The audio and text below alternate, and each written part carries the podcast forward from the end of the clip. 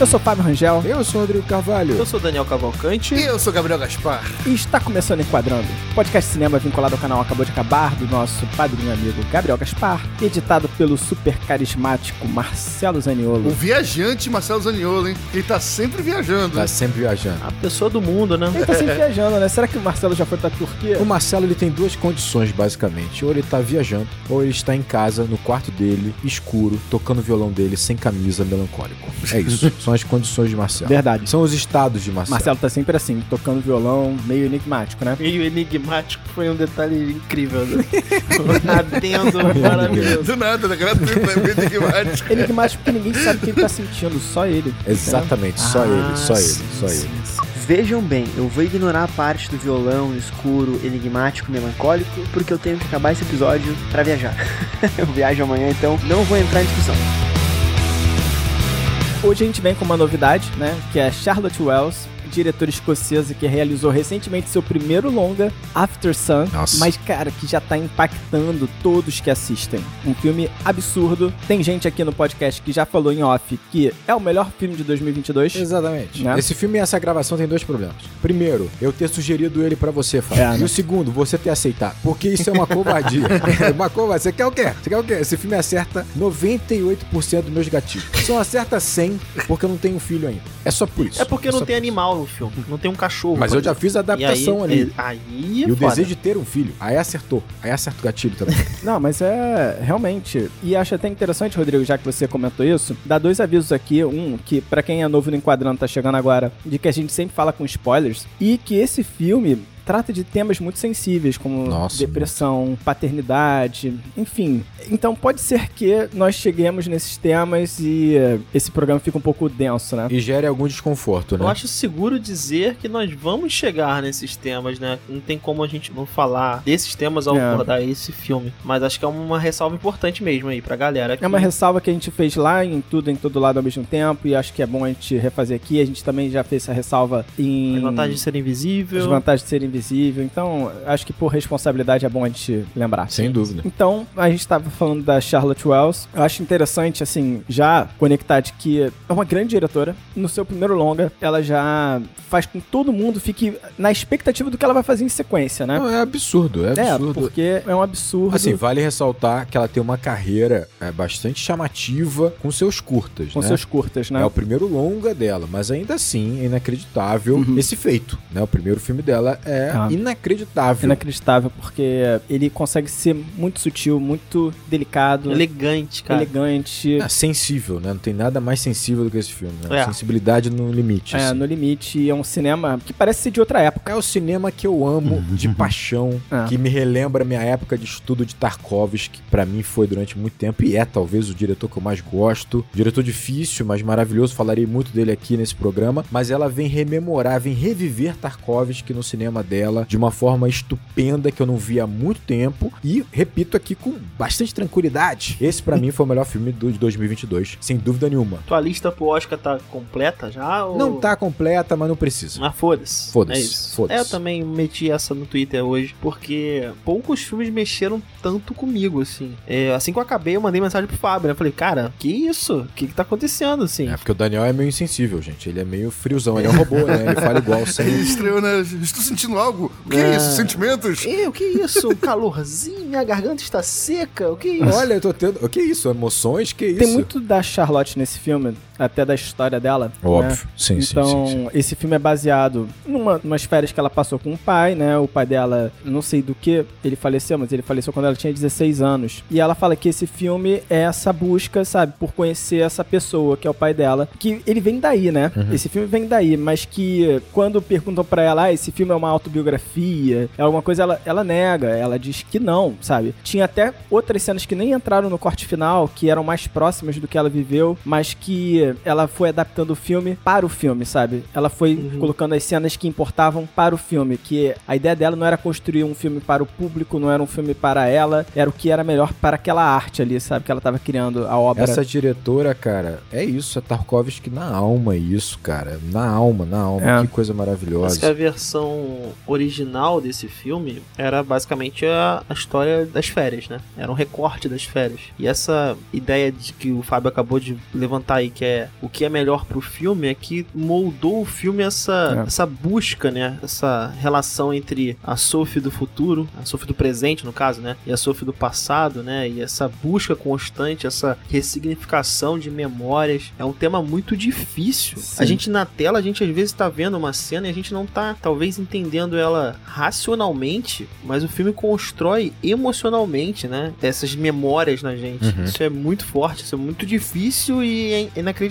o que essa mulher fez. Eu li uma entrevista dessa diretora, e aí quando ela fala em servir ao filme, é muito engraçado, porque ela fala ao mesmo tempo, cara, é, é muito profundo, sabe, o que ela fala. Ela fala assim, é, não são as cenas da minha vida, sabe, que estão ali. Não são, porque muitas não estão no corte final, né, e eu fiz o corte final pra servir ao filme, mas a emoção do filme e a dor expressada são minhas. Maneiro. Cara, maneiro. é absurdo, assim, é absurdo. Até porque ela não é a Sophie. Isso é muito importante. É. O Rodrigo tá falando bastante sobre Tarkovsky, a gente tá falando sobre essa questão de tempo e de memória, né, que o Daniel falou. O filme, ele é esse esforço, né, em, em resgatar, né, o, o Fábio falou sobre o pai dela, né, que, que faleceu quando ela tinha 16 anos, a diretora, no caso, né, e esse filme retrata um pouco, talvez, do esforço dela, de forma não biográfica, sabe, mas é, retratar a sensação de uma personagem que tá tentando resgatar a memória de um pai, né, e o filme brinca sobre memória e registro. O pai dela, em vários momentos do filme, ele tá filmando, ele tá com a câmera, né, e ela também tá se filmando, filmando aquelas férias, sabe, então o- a filmagem nada mais é do que um registro de algo pra ficar gravado na- de forma permanente na memória, digamos assim, porque tanto ela está construindo memórias pro pai, quanto o pai tá construindo memórias pra ela, sabe, então ambas é, manipulam a câmera ao longo da gravação. E só uma observação sobre o Tarkovsky que o Rodrigo falou, né, que ele tinha um apelido, né, de o escultor do tempo, né, É. Tarkovsky era conhecido como escultor do tempo. O livro dele é Esculpir o Tempo, né? O Esculpir o Tempo. Um dos livros dele, E né? esse filme, cara, ele é. Se retrata essas férias, esse período de tempo, né, em que, aspas, é, nada acontece, né, digamos assim, né. no- é, é um período de transição na vida deles, é um período do tempo. É um fragmento do tempo da vida de ambos que ela esculpe, que nem o Tarkovsky, ela esculpe esse período do tempo e entrega pra gente. Tá? Assim, é, transforma em arte aquele período que ela Eu viveu. preciso falar um pouco de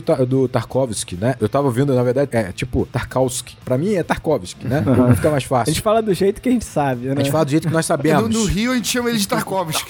Exato, exatamente. Ele fala exatamente isso, assim. Ele é bastante, entre aspas, rígido no conceito dele do que que é arte, do que que é entretenimento. Então, quando ele fala que um filme, ele já busca uma lógica, ele tem uma estrutura temporal, com início, meio e fim, né? Você tem ali um objetivo de você fazer com que o público entenda de maneira lógica, racional aquele filme, isso já é entretenimento, né? Na cabeça dele. Porque a arte não tem essa dependência, isso é uma limitação. Como nós estamos falando aqui, a diretora buscou o máximo possível, não é contar aquela história, mas é revelar aqueles personagens. Isso é o mais importante. Ele dá um exemplo que eu gosto bastante, que é assim, se você imaginar um homem, ele indo pro trabalho, né, e você retratar isso no filme, né, de maneira bastante milimétrica, né, bastante perfeita, exata, com seu cenário, figurino, postura do, do ator, tudo, você acompanhar com a câmera aquele momento dele chegando, indo para o trabalho, você vai ter basicamente um homem indo para o seu trabalho. Só que dentro dele existe todo um universo É. interno que acontece ao longo desse percurso, e esse universo interno do personagem é o que mais importa, né? Então quando você busca revelar esse universo interno, não importa a ordem cronológica. A nossa mente não vive assim, né? Ainda que nós estejamos caminhando para frente, avançando no tempo,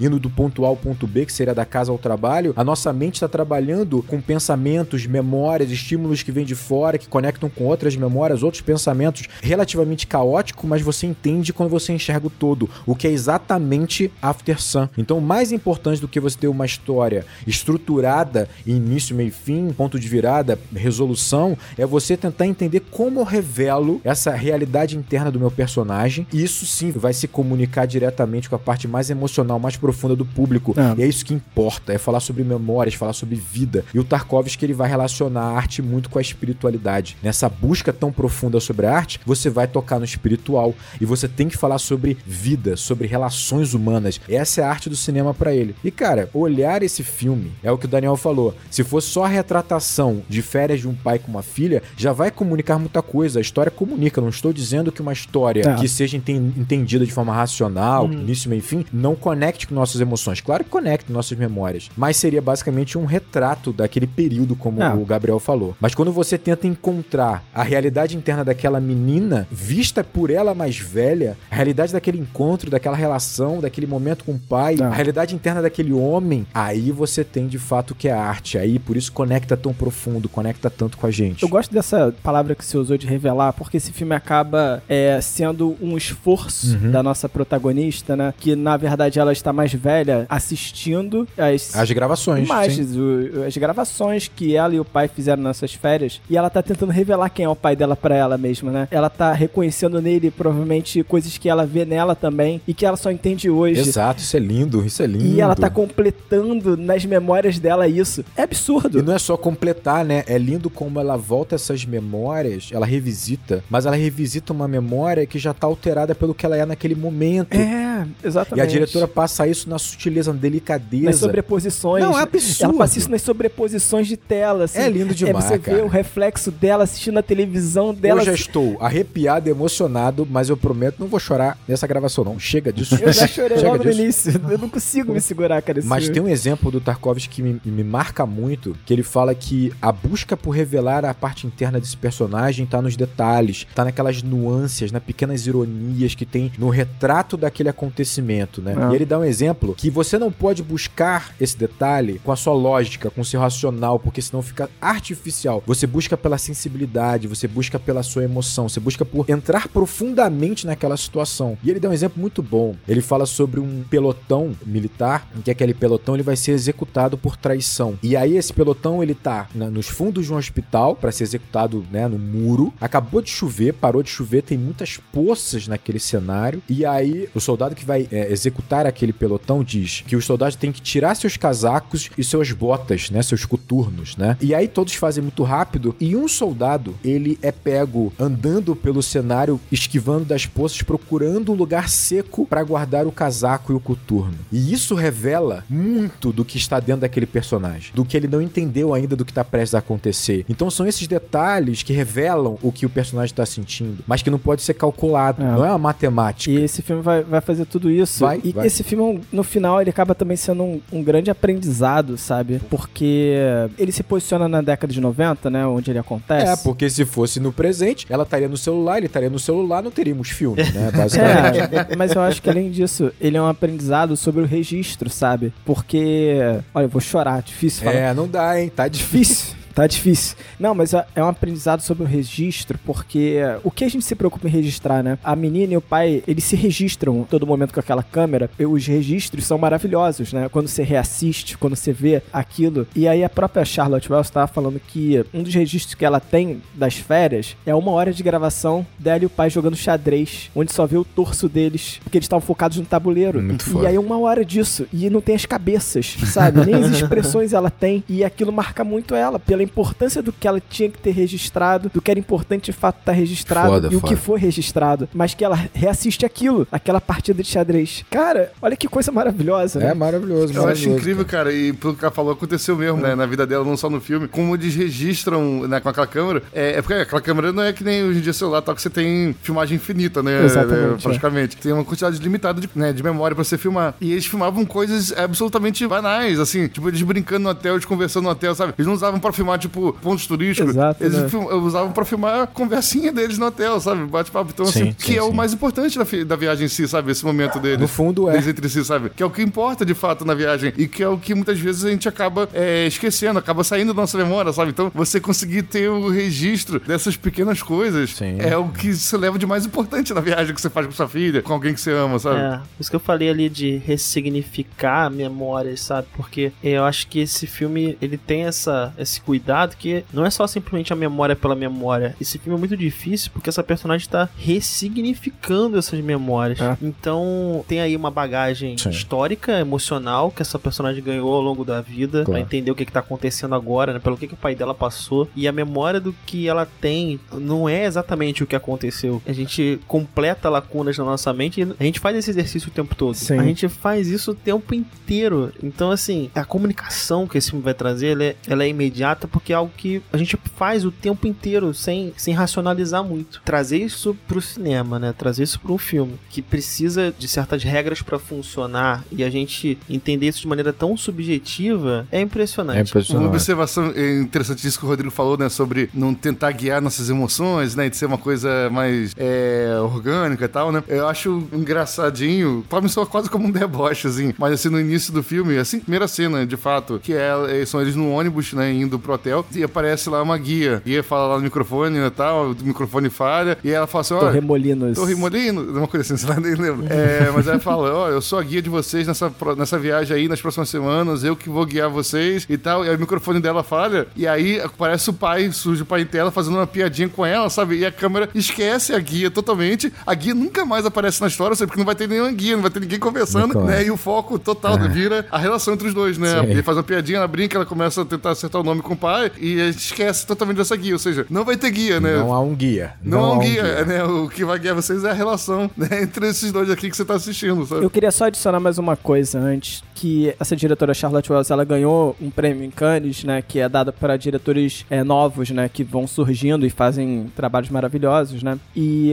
ela se preocupava muito com a legibilidade do filme, sabe? Ela fala que quando tava rolando o processo de terminar o filme, ela tava tão preocupada em terminar esse filme, que ela, quando ela assistiu no final, ela perguntou, pô, será que as pessoas vão entender esse filme? Porque ele, ele era muito sobre o sentimento dela, e que quando estreou em Cannes, né, ele foi aplaudido durante três minutos, direto, e ela não entendia o que tava acontecendo, sabe? Tipo, ela falava, como assim, sabe? E aí ele foi entendido só em Cannes. Como assim, sabe? As pessoas entenderam meu filme, então, sabe? Foi um processo maravilhoso dela, assim, de se descobrir, né? Isso aí é um ponto interessante, porque lendo o livro do Tarkovsky, né, que é o Esculpir o Tempo, aliás, é um livro espetacular, as pessoas deveriam ler, porque, é o- se não me engano, é o último livro dele, Aham. né? Ele vai morrer muito cedo, não vou contar aqui que é uma tragédia e tal. Mas ele começa o livro falando sobre isso, sobre se questionando sobre o que ele estava fazendo de fato, já era importante, era justificável, porque ele estava recebendo muitos feedbacks, né, é, de pessoas que não entendiam o filme dele, não entendiam o que ele queria comunicar, não havia lógica no filme dele, né? Claro, essa, é- essa busca dele vai se intensificando ao longo dos filmes, né? Os primeiros são mais normais, vamos colocar assim. E aí ele dizia que o que trazia pra ele a resposta de que ele deveria continuar nessa busca pro revelar a intimidade, o interior mais profundo de seus personagens e dele mesmo, porque pra ele fazer arte tá totalmente conectado com o espiritual, era exatamente o feedback das pessoas que se conectavam com o filme. E aí revelavam pra ele o como era uma experiência muito profunda, e muito reveladora, né? E ele falava exatamente É, né? isso. Isso dava pra ele o oxigênio pra ele continuar nesse processo, porque era muito difícil, porque ele era muito questionado de fato, né? É de que o público não entendia e falava, por que que isso aqui tá no cinema, né? Eu vou no cinema pra ver um filme basicamente que eu não entendo racionalmente. É, né? não, e- os filmes do Tarkovsky, esse filme que a gente viu, né, agora, After Sun, ele vai na contramão total de tudo que é ensinado em aula de roteiro, estrutura de roteiro, como montar o arco narrativo, sabe? Total, total. E é totalmente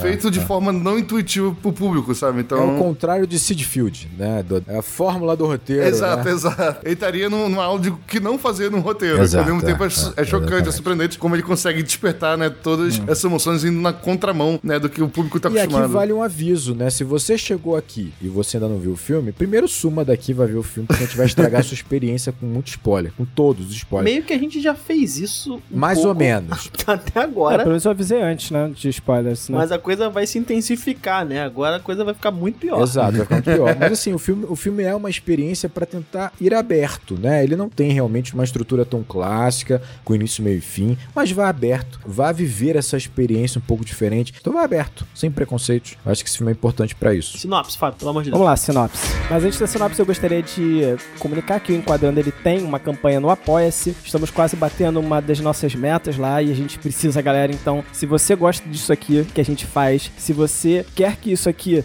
cresça, por favor, vá lá em apoia.se barra enquadrando e dá um apoio pra gente. Isso aí. E E enche o saco da MUBI pra MUBI patrocinar a gente. É. Vai lá na MUBI Instagram, Twitter. Vai na 24 também. Ah, entendeu? 24 também. Fica Vambora, enchendo o saco gente. pra patrocinar a gente. Quem patrocinar, a gente faz um filme da plataforma. Todos, todos. Deixa aberto. E assim, é, divulga o Enquadrando porque isso também ajuda muito, tá? E eu gostaria de agradecer em especial alguns dos nossos apoiadores: é, João de Lima Júnior, Matheus Santana, Lucas de Freitas, Tadeu Capistrano Bufa, Marcela Takahara e Morgana Carmen Diniz. Galera, muito obrigado por apoiar o Enquadrando. Obrigado, gente. Pessoal, já que esse filme é um filme sobre registros, né, então, então queria aproveitar esse momento para fazer o momento enquadrando agora em que você vai fazer o registro do momento que você está ouvindo esse programa, né? Você vai tirar uma foto, né, do que você está fazendo agora, né, do que você está olhando, do que você está observando ou do que você está fazendo e vai marcar no Twitter com a hashtag Enquadrando Agora. Pode marcar lá o arroba Enquadrando, pode marcar lá, se quiser me marcar também, arroba Cinema Gaspar, e pode marcar também, sabe o que, senhores? Senhoras, sabe o que você vai marcar também? Você vai marcar a MUB lá, a MUB lá também, tá? pra eles se tocarem que a gente existe, né, pra eles se mancarem, tá ligado? Pô, que tem aqui um, um podcast irado fazendo conteúdo aí sobre um filme deles e que eles estão deixando de patrocinar. Então marca Exatamente. a MUB lá também, beleza? Mas com a fotinha aí também Eu gostei que agora o streaming virou Mubilar. do... marca Você MUB falou. Mubi três vezes, falou Mubilar. Marca lá o, a MUB, arroba MUB Brasil, marca lá e coloca uma foto aí do registro, né? O registro, pra você depois, anos depois, você vai se lembrar desse momento aqui, ó. Nesse momento aqui, nesse dia, eu tava aqui ouvindo, enquadrando, ah, bons tempos aquele. Sinopse, então. Sophie assiste às gravações feitas nas férias que passou na Turquia com seu pai quando tinha 11 anos. Essa é a minha sinopse. Cara, Não consegui escrever. Ah, cara, eu nem vou te criticar dessa vez, porque eu assim... acho que ele deixou meio ambíguo. Parece que a Sofia com 11 anos olhou as gravações, ou a Sofia olhou as gravações que quando ela tinha 11 anos. Ficou ambíguo, ficou bastante ambíguo. Entendi, entendi. Mas tá bom. é, é uma Não, crítica que pra- pode ser feita, realmente. A Mas assim, ambiguidade nesse filme cabe. com relação à quantidade de informação, acho que você Foi não- Não, adequado. tem como você passar mais, porque senão realmente É difícil, é né? difícil. Sabe uma coisa que eu achei interessante conectando com o que a gente tava falando aqui na nossa introdução? Que da mesma forma que ele vai revelar os personagens, esse roteiro também vai revelando sobre o que, que ele é, sabe? Exatamente. E era essa a pergunta que eu ia fazer pra vocês. Vocês tinham lido alguma sinopse, tinham ouvido alguma informação do que era After Sun antes de ver? Porque assim, Não. eu fui completamente desarmado. Eu não sabia o que eu ia ver. Eu e também. essa experiência foi a melhor possível. Porque assim, é o que o Fábio acabou de falar. É. O filme vai se revelando pra você. Uhum. E Você fica, pô, o que, que será que vai acontecer? Será que vai acontecer alguma coisa realmente nessas férias? E aí isso não acontece, você vai começando a entender que é uma jornada mais interna dos personagens. E, e, cara, quando chega no final, você tá devastado, meu irmão. É, não, Daniel, sim. De certa forma, você chega no final devastado. Engraçado, porque como a menina tá fazendo essa transição da criança pro adolescente, e aí tem os garotos lá, e aí o pai ensina ela a se defender, isso vai criando na gente esse sentimento de proteção por essa menina. Caraca, essa menina não pode ficar sozinha, sabe? Porque a gente começa a adotar a postura do pai, de estar preocupado com a menina ali, que começou a entrar na adolescência. E eu achei engraçado porque eu comecei a esperar que alguma coisa fosse acontecer com essa menina. Eu preocupado com ela, preocupado com ela, e a gente não olhava pro que estava acontecendo com o pai. A minha experiência ficou completamente diferente. Caraca, a minha foi assim. E eu ficava, caraca, eu não tava preocupado com o pai. Até o momento que se revelou pra mim a cena do tapete, né? Que ele tá encostadinho ali, sabe? Tipo, do lado do tapete. Esse foi o momento que eu falei, calma aí. O que, que esse cara tem que ele tá assim, sabe? Tipo, porque eu tava tão preocupado com a menina que eu achei, é sobre essa menina, sabe? Alguma coisa Nossa, vai acontecer com ela. Enfim. Ativou o espírito paterno do, do Fábio. É. É, Cara, eu tive uma experiência completamente diferente. Eu acho que eu devo ser mais ferrado da cabeça aí. Desde o início, eu tava olhando pra ele incomodado. E assim, eu, eu encarei ele como um pai amoroso. Mas no primeiro momento que ela vai deitar, dormir, ele sai pra varanda fumando. E ele dança ali sozinho, ali, uma cena muito isolada, a câmera deixando ele bem longe. Eu falei, cara, tem alguma parada aí. Esse, cara tá muito estranho. E eu fui me identificando cada vez mais com ele. Então, assim, cara, ele é quase atropelado. Tudo acontece, né? Tipo assim, são vários detalhes vão mostrando que tem uma coisa cada vez mais estranha. É o gesso no braço que me incomoda. Então, assim, eu tive uma sensação inteira, completa, de que esse cara tava com um problema e a criança tentando se conectar com ele toda hora. Cara. Toda hora, assim. Ela perguntava pra ele alguma coisa pra que ele acordasse, pra que ele voltasse a se conectar com ela. E eu tava quase que basicamente ignorando ela, porque pra mim ela tava bem, mais madura que ele naquele momento, mais completa que ele. Na verdade, eu tava esperando só o momento que ele ia morrer. Eu só não sabia como e quando seria. E o filme não revela isso claramente, é óbvio, né? Só falar uma experiência. Gabriel paranoico. É, eu não tinha ideia sobre o que era o filme, é, sobre o que se tratava, nem, nem estilo de filme, né? A pegada que era. E o filme vai criando uma tensão, uma expectativa de que a qualquer momento vai acontecer alguma coisa. Realmente, né, o filme vai passando sempre uma sensação de incômodo. São vários momentos é, ok, momentos tranquilos, mas sempre, que nem o Rodrigo falou, né? Uma hora esse cara vai morrer, né? Assim, parece que vai dar merda a qualquer momento. Cara, e o personagem me chega já com o braço quebrado, sabe? No início do filme, esse braço quebrado me incomodou muito, cara. Que eu pensei assim, pô, uma hora vai ter que explicar esse braço quebrado. Esse cara aqui, pô, tá vindo da Escócia, ele deve ser perto da Irlanda, é meio que de época, esse cara tá fugindo do Ira, esse cara era terrorista. tá esse, esse cara aí, pô, daqui a pouco com o Tchau Gesso vai explicar por que, que ele tá fazendo ali. E aí começa a ensinar a garota a se defender. Você tem que se defender. Qualquer momento vai chegar o pessoal que tá atrás dele. Aí, tipo, uma hora de filme, cadê o ataque? Ninguém invade. Não, e, não, Tá todo mundo e espreitando. São os garotos. São os garotos. os garotos, cara. Não, mas eu falo assim que o, filme ele foi construído de uma forma que ele passou muito rápido pra mim. O Porque filme é até, curto, né? até aí tá apresentando os personagens, né? Daqui a pouco vai rolar. Vai... Eu olhei assim, peraí, deixa eu pausar aqui. Cara, já foi uma hora do filme. Pô, parece que. Achei que eram os 15 minutos iniciais. Só tem mais 40 minutos pra chegar a galera do Ira aí. Tem mais 40 minutos pra, pra chegar a gangue. É, meu Deus, você é tudo tão rápido. Aí depois, obviamente, reparei que não era esse tipo de filme. Só pra deixar claro. O Ira não chegou. A minha experiência foi mais parecida com a do Fábio, e eu achei isso interessante porque você acaba vivenciando realmente a percepção dela. Porque assim, É. ela não sabe o que tá acontecendo, pra ela são férias. Ela não tem maturidade suficiente pra entender o que tá acontecendo com o pai. Fui pesquisar, né? Na verdade, como é que essa relação entre os atores ela aconteceu. Porque Olha a informação. eles se dão muito bem juntos, né? A química, né, entre os dois é, é realmente É espetacular. é espetacular, né? E aí, assim, dentre as informações, a que eu achei mais interessante, de fato, pra trazer aqui, é que a menina, de fato, ela não sabia, né, a atriz, Frank Corio. a Frankie Corio, ela não tinha no seu roteiro as cenas do Callum, né, é, num tom mais depressivo, Uhum. né? Ela não tinha a perspectiva do lado Obscuro, né? obscuro que tá passando por esse personagem. Ela só tem a percepção realmente dos momentos felizes, dos momentos de troca dos dois. Então isso obviamente ajudou ela a construir uma personagem que é, ela é doce, ela é ingênua na medida certa. E isso fez com que eu realmente me importasse muito com ela. Eu acho que tudo tem a ver muito com o momento que nós estamos vivendo, porque É. eu me conectei com ele imediatamente. Eu fiquei muito preocupado, e aí você usou uma palavra, Rodrigo, até anotei aqui pra poder usar agora. Porque eu fiquei muito no início pensando na relação. Cara, esse filme é sobre paternidade. E o Callum, ele por vezes, ele é um, ele é um cara jovem, né? um pai jovem, muito jovem. Né? 31 anos. Ele é um pai solteiro. Eu falei, pô, em determinados momentos ele me parece um pai muito maduro. Ele tem uma relação muito aberta com ela. Os diálogos são construídos, né? De maneira ele tem uma relação muito aberta com ela. Sim, Em determinados momentos ele tem é, atitudes um pouco questionáveis com relação a ela. Eu falei, cara, esse filme é sobre isso. Mas não, ele vai lentamente mudando.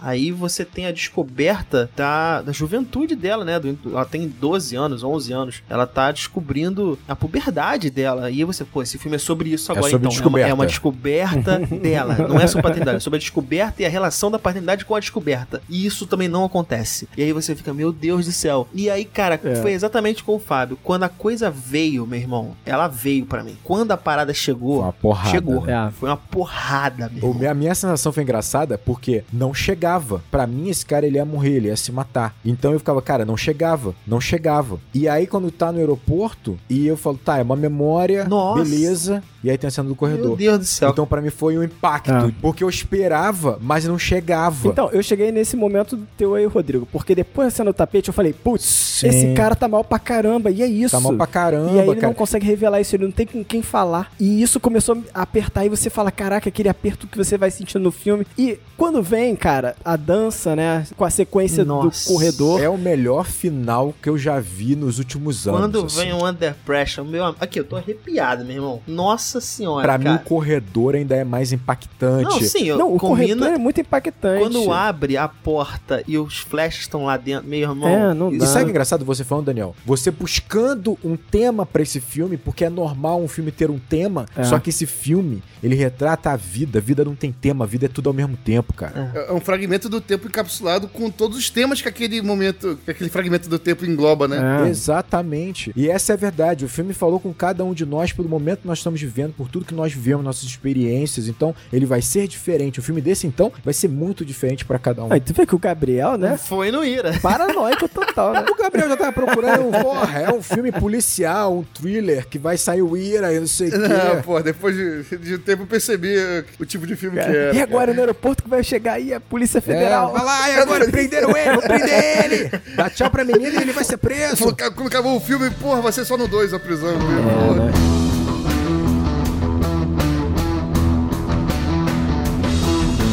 A diretora ela é muito inteligente em sugerir esse desconforto dele, é bem gradual, né? Até porque a gente tem que lembrar que a Sofia ela tá relembrando memórias que são memórias calorosas entre aspas. E isso já é uma ironia interessante, porque assim, é uma memória teoricamente calorosa de um momento feliz com o pai, mas que vai ser contaminada pelo que ela passou, né? Contaminada por essa morte do pai, tudo indica que ele, né, ele morreu, ele se matou, alguma coisa assim. É. Só que ainda que seja contaminado essas memórias por esse peso do luto, por essa dor da perda, ainda assim é um registro de um momento de amor, né, cara? Não deixa de ser. Então isso cria uma complexidade pra essa memória que tá sendo retratada. E o que é legal dessa progressão da diretora, ela te dá pequenas dicas, né? É, tá dentro da fotografia, tá na construção da encenação esse desconforto, né? O Kaylan, toda hora que ele tá desconfortável, ele tá fragmentado, ele tá estilhaçado. Então, assim, ele não tá completo. Então, assim, ele já chega com o braço quebrado. Ah. Quando ele recebe os parabéns, os parabéns daquele grupo que a Sofia acha que vai ser muito legal pro pai, É. ele tá, cara, engolido por uma sombra escura de um sol a pino. O rosto dele não aparece, é uma sombra fechada. Tem o lance dele perder a máscara, né? A Sophie perde a máscara. Ele vai conversar com o menino que tá, né, num momento muito diferente do dele. Basicamente a câmera esquece dele, vai cortando o rosto dele até ele desaparecer É. e fica filmando aquela água, sabe, sem nada, a deriva. E no texto, ele tá com tanta pressão dentro dele que ele quer colocar pra fora que ele fala uma coisa. E na hora ele se arrepende, sabe? Porque ele revelou algo sobre ele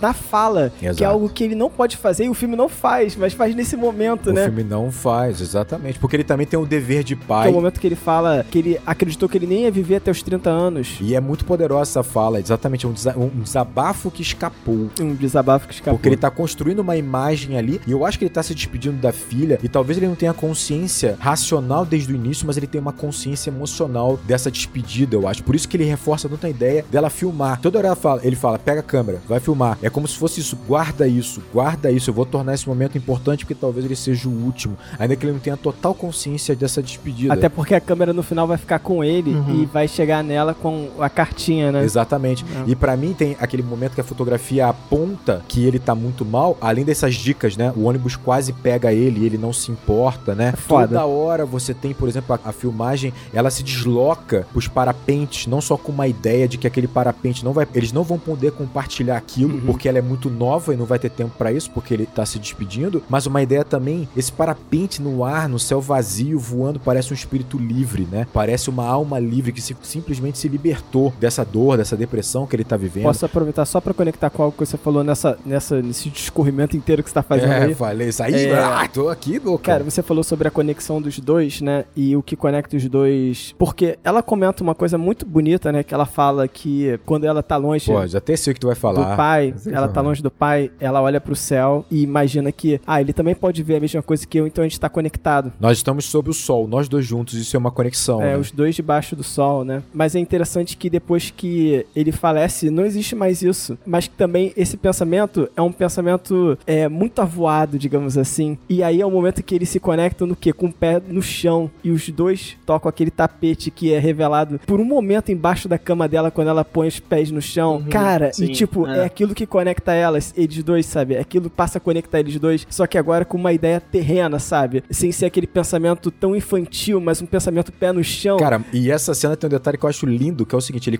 ela comenta isso, né? Esse devaneio dela de criança, né? Às vezes eu olho pro sol e eu imagino que nós estamos sob esse mesmo sol, nós estamos conectados. É. Só que quando ela fala isso, corta pra quando ela tá na sauna. E aí você já percebe a conexão de memórias, que ela tá fazendo vários hiperlinks ali, Aham. porque ela olha, ela tá na sauna e ela olha aqueles buracos em formato de estrela por onde o sol tá escapando dentro daquele, daquela sauna e talvez tenha resgatado nela esse pensamento. Só que eles não estão conectados, mesmo sob esse sol, mesmo no mesmo ambiente, né? Ele tá dormindo de um lado na sauna Ah. e você vê que ele não tá simplesmente dormindo cansado, ele tá disperso, ele tá avoado, né? Ele tá com a sombra dele, enquanto que ela tá do outro lado esperando a conexão com ele não há, ainda que eles estejam não só sob o mesmo sol, mas no mesmo ambiente, né? Uma sauna minúscula. Esse momento que ela fala, né, que eles estão sobre o mesmo sol, sol, né, sobre a mesma luz, e isso, né, faz ela pensar que eles estão compartilhando o mesmo momento, ou a mesma experiência, sabe? Muitas das vezes o filme contradiz essa frase dela, né, mostrando que não, sabe? Que muitas vezes eles estão sob a mesma, a mesma luz, o mesmo espaço, mas estão passando por experiências completamente diferentes, né? Tem um enquadramento, né, uma cena lá, por exemplo, que tá ela no quarto e ele no banheiro, e a câmera tá filmando ambos ao mesmo tempo. A mesma câmera. Mesmo enquadramento dos dois. Né? Com o enquadramento único, tá filmando os dois, e os dois estão uhum. passando por é, experiências completamente diferentes, sabe? Os dois estão sob a mesma luz, digamos assim, né? A mesma ótica, os dois estão compartilhando, de repente, até o mesmo espaço físico, se a gente quiser extrapolar, né? Com exceção da porta, não tá no quarto, tá no banheiro, mas os dois estão muito próximos um do outro, sabe? Mas internamente, os dois estão passando, estão vivendo experiências completamente diferentes, uhum. é, uma da outra, né? E posteriormente eles vão se recordar e ela iluminada, forma... no amarelo, ele no azul. E ele no azul, sabe? Ele sentindo dor e ele não pode revelar aquela dor que ele tá sentindo. E ela super à vontade, confortável no quarto do hotel, esperando né, momento Eu não digo nem isso. Eu acho que ela não tá só confortável ali. Eu acho que ela tá tentando, de alguma forma, resgatar o pai realmente. Ela tá tentando se conectar com o pai naquele diálogo o tempo inteiro.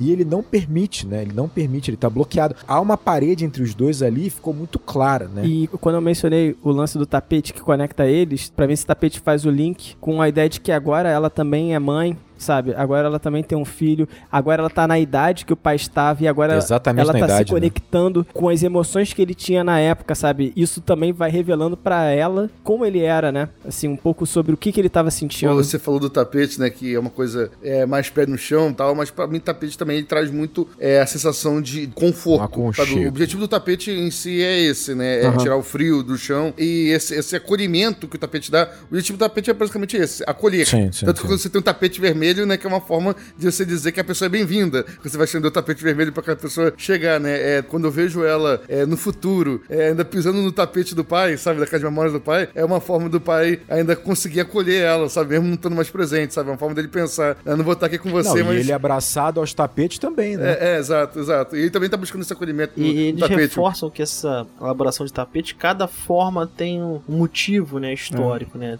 A construção do tapete é a construção também. Eles contam uma história, uma né? História história, né? Eles contam uma história. Eu acho assim, a, aí a minha percepção é que realmente ele, ele tá fazendo uma despedida ali. Ele sabe que é o último momento que ele vai passar com a filha, porque ele faz a, o registro material dessa história. Ele dá esse presente para ela no final das que, teoricamente contas, ele né? não poderia pagar. É. Que teoricamente ele não poderia pagar. Voltando um pouco atrás, naquela minha busca por temas. É sobre tapete. E mal bem essa relação entre pai e filha já foi muito explorada. E eu falei, pô, esse filme vai caminhar por aí. Ele vai ser um mergulho nessa relação entre pai e filha. E aí eu fui inúmeras vezes surpreendido por uma criança de 11 anos que muitas vezes ela tem uma fala muito mais madura do que o pai esses momentos eles se intercalam, até que me, me fecha né, a ideia de que, poxa, essas memórias que ela está revivendo, elas estão permeadas de alterações. Exatamente, exatamente. Não necessariamente ela teve aquelas falas, claro. ela era aquela garota. Ela era aquela maturidade, teve aquela... É isso que ela sim, sim. recorda, é isso que ela constrói. Acho que esse filme é muito honesto, porque quando a gente faz esse exercício, por vezes a gente se pega, né, fazendo a ponderação. Pô, será será que eu fui desse jeito? Será que eu fui daquele jeito? Como é que a coisa de fato aconteceu? Porque em determinado momento ela é absolutamente maldosa com o pai. Tem uma cena que ela não quer ir dormir, né? Ela, o pai sobe antes, ela é fere o pai. Ela dá uma cutucada com relação, por exemplo, a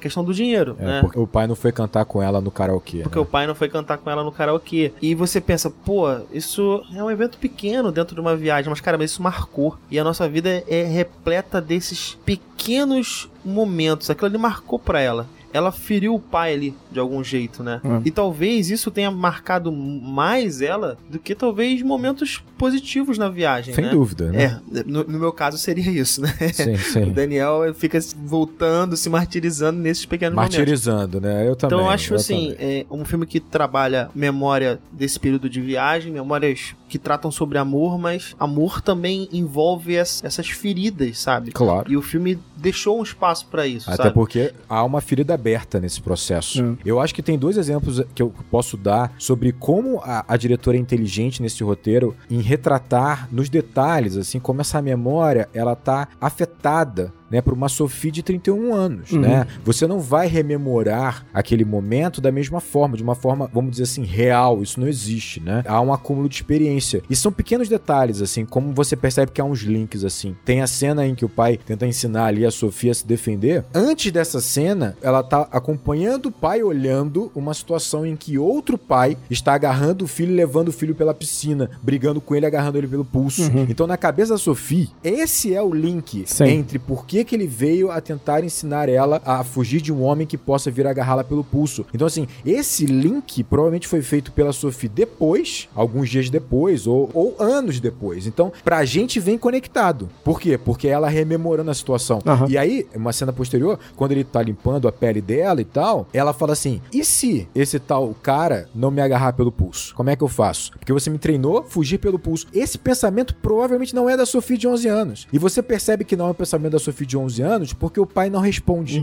O pai ignora essa pergunta. E obviamente ele responderia. Ele falaria assim: ah, depois Ah. eu te treino outra coisa. Ou então, ah, isso aí já é o mais importante. Não tem resposta porque provavelmente a Sophie de 11, an- 11 anos naquele momento não fez esse questionamento. Não teve esse pensamento, né? Foi a Sophie mais velha. Existe um- uma memória não confiável aqui que a gente está acompanhando, né? Que é justamente, por exemplo, o momento que deve ser um momento, um dos momentos mais de ápice da, daquela fase que ela estava passando, deve ter sido o primeiro beijo dela. Sim, E sim, nesse sim, momento era o mesmo momento que o pai estava tendo um, Uma crise muito intensa. Pode né? ser talvez uma crise, né? E aí fica confuso se ele chegou no hotel antes dela, se ela chegou no hotel antes dele. Exatamente. O que, que aconteceu? Toda a questão temporal fica confusa nesse momento, sabe? Você só sabe que os dois saíram, os dois chegaram, porque ela não conseguiu entrar no quarto, mas se ele já tava lá ou não, mas depois ele tava. Tanto é confuso, Fábio, que o momento que eu ia citar justamente vem dessa confusão, né? A gente tem um- uma cena muito forte, cara, de um choro dele, né? Desabafa completamente. Ele desaba. Que a gente não vê o rosto dele, né? Esse choro que a gente não vê o rosto dele, mas é impressionante como o corpo literalmente fala, né? Esse choro acontece quando ele tá deitado na cama. E ele só deita na cama, teoricamente, quando ele volta do mergulho no mar. É, até porque ele tá nu. Teoricamente você imagina isso, É, né? porque a cama dele é a outra. Quando a Sophie chega, ela deita na cama dele. É. E você vê Sim. aquele plano é uma subjetiva dela. Teoricamente é uma memória dela. Ela olhou o pai naquela situação. Ou ela tá fazendo esse exercício. Ou então ela tá idealizando aquilo, ela tá especulando aquela situação. Tá É. idealizando. É, por exemplo, tem a cena que, pra mim, é uma. Talvez uma tentativa de suicídio dele, ou algo nesse sentido, assim, que ele tá Uhum. bem alcoolizado e ele vai pro mar. Assim, vai em direção ao mar e a cena vai ficando totalmente escura, sabe? Dá essa impressão, a gente não sabe exatamente o que aconteceu, Uhum. mas como o filme todo é do ponto de vista da memória da Sophie, ela não viu aquilo acontecer. Não, É. Sabe? não, ela não, não. viu aquele momento. Então é, é- é algo que tá na subjetividade dela, algo que ela imagina que pode ser que tenha acontecido ou não, e em que, em última instância, o filme não mostra pra gente. É. Mostra ele indo pra um lugar escuro e desaparecendo. E depois voltando, né, sem roupa, né, digamos assim. Cara, essa cena é interessante dele indo, né, em direção ao, ao oceano, né? Ela filma ele da cintura pra cima e tá tudo uma escuridão, né? E ele vai sendo engolido por essa escuridão e como eu falei, a fotografia tá entregando o, o quão fragmentado ele tá, o quão estilhaçado ele tá. Porque ele naquele plano completamente preto, ele são dois braços e um pedaço do rosto, nada mais, porque ele tá de camisa preta, num fundo preto. Então assim, ele não é nada. Ele é quase insignificante ali. É bizarro o quão frágil ele tá. E aí você, a gente tá falando sobre como ela vai rememorar essa situação em que é o primeiro beijo dela e ele tá indo, talvez na pior crise dele, ele tá indo em direção ao, ao mar. E cara, se você pensar, talvez não tenha acontecido na mesma noite, mas ela une esses dois momentos, talvez e provavelmente por culpa, no sentido de que ela tá tendo naquele momento uma descoberta importantíssima e ela não percebeu o que estava acontecendo com o pai e talvez ele tenha tido naquele momento a pior crise dele, que vai desencadear na morte. Então, ela une esses dois momentos na cabeça dela por meio da culpa, e não necessariamente porque aconteceu na mesma noite. Eu acho que isso acaba por acontecer, essa união por conta dessa culpa que ela tá carregando, Isso é sabe? meio confuso, porque assim, se a gente for pegar do ponto de vista linear da história, por que, que eu tô colocando isso? Porque uma coisa muito marcante nessa, nessa construção são as transições, né? No caso, quando ela tá dando o primeiro beijo, tem as batidas no vidro, né? Do pessoal que tá Sim. assistindo a cena. E aí, o corte é pra ela batendo na porta, né? Ela tentando bater na porta pro pai acordar, Sim. o pai abrir a porta. A gente tem a perspectiva, porque a gente acabou de ver a cena anterior, de que o pai não está no quarto, mas na verdade ele está. Porque quando ela entra, ela É. cobre ele e deita. É uma contradição temporal, Há- né? há uma- é uma contração temporal. Não, é, e a gente tem que entender que o cérebro vai unindo essas memórias, talvez por conta do estímulo maior daquele momento. Então, Isso, as batidas é. do- dos garotos, né,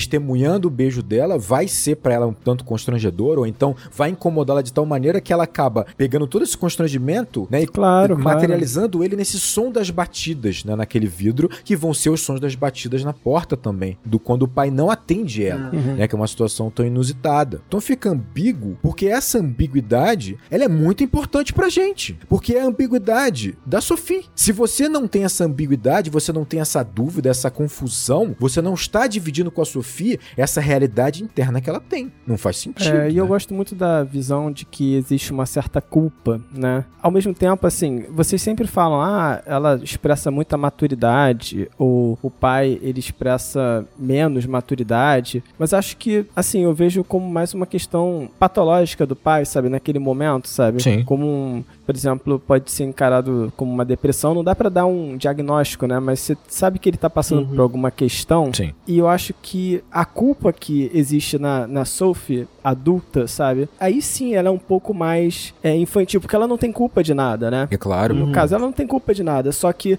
é impossível você se desvencilhar, às vezes, de um sentimento ruim quando você finalmente se conecta com ele, sabe? Você fala, putz, meu pai tava passando por isso e eu não pude perceber. E eu não percebi. Mas nem é, eu não percebi, porque ela nunca teria condições de perceber. É impossível. Não é né? possível, exato, não é possível, é impossível. E fica né? essa questão de tipo, putz, eu nunca, nunca seria capaz de perceber, mas isso também pode trazer essa culpa, sabe? É, as memórias te colocam num lugar, né? Muitas vezes desconfortável, porque você se coloca nesse A lugar. cobrança. Cara, olha só, você acabou de falar sobre a boate. É o sim, lugar das sim, memórias, sim. né? É o lugar das memórias, é o lugar dela do caos, é o lugar dela do sofrimento. Ela te coloca num lugar, e aí já que você tocou na, na boate, você acaba se colocando nesse lugar com o seu eu de hoje. Claro. Mas uma parte do teu eu de antes está lá. E a cena da boate, ela tem um frame, cara, que ela mostra a Sophie adulta e por vezes o flash é a Sophie pequena, criança, indo, né, encontrar com o pai. Isso me pegou, mas de um jeito, cara. Porra, eu já cara. disse isso aqui. Eu tenho um, medo absurdo de perder minhas memórias, assim. Perder minhas memórias é perder quem eu sou, sabe? Perder o que eu construí. Aham. E essas minhas memórias, elas também estão nesse lugar, né? E o lugar de cada um é diferente. Tem uma cena que o pai dela fala: Olha, você pode contar tudo que você precisar pra mim. Você pode falar de quem você beijou, quem você não beijou, as drogas que você vai usar. Não vou usar, não vou usar. Toda criança fala isso. Eu né? nunca vou usar isso. Então é uma construção de personagens muito delicada, muito forte, intensa. É assim, eu não tenho palavras pra descrever o, o final. Cara, não é desse- só isso. Eu acho que se você olhar essa coisa da, da boate, é uma transcrição desse lugar da memória É, que é, é. absolutamente genial. É, é, é, é isso. É. Enquanto solução cinematográfica é uma parada. Sim, É, sim. exatamente. Como filmar em imagem Cara. a- o espaço da memória do nosso cérebro. Como colocar isso em imagem. Eu, quando escrevi na minha pauta, eu escrevi como uma metáfora, né? Pra mim é muito isso, assim. Ela tem que solucionar uma questão que conecta o filme todo e ela soluciona com essa metáfora da memória dentro dessa rave, né? Com essas luzes estroboscópicas piscando, né? Sim. E eu acho interessante pensar que, além dessa essa metáfora, ela, ela vai representar a memória porque são esses lapsos, né? E você tem uma região de luz que é muito curta, seguida por uma sombra gigante, mas que você ainda assim Exato. consegue ver o movimento se você tá ali há muito tempo, né? Você ainda consegue ter uma noção de movimentação, porque o que você tá vendo de movimentação é o que o seu cérebro completa pra você. Então a metáfora, ela se torna perfeita quando você É que você perfeito, preenche os cara. espaços de total escuridão, seja com uma outra memória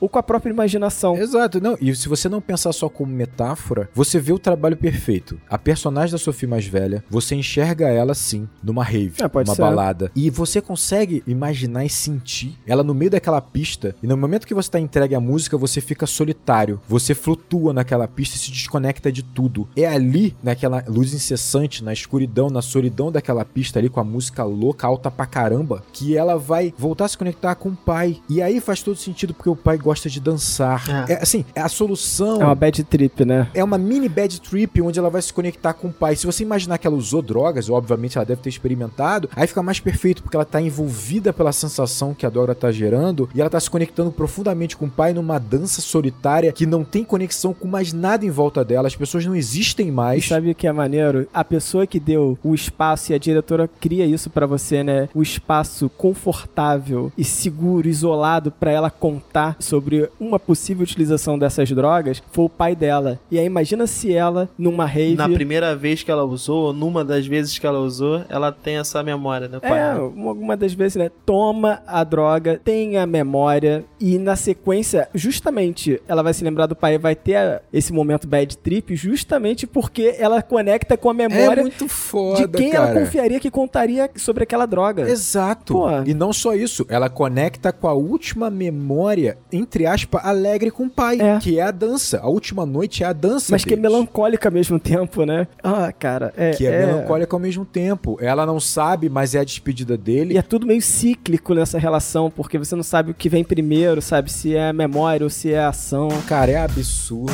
cara.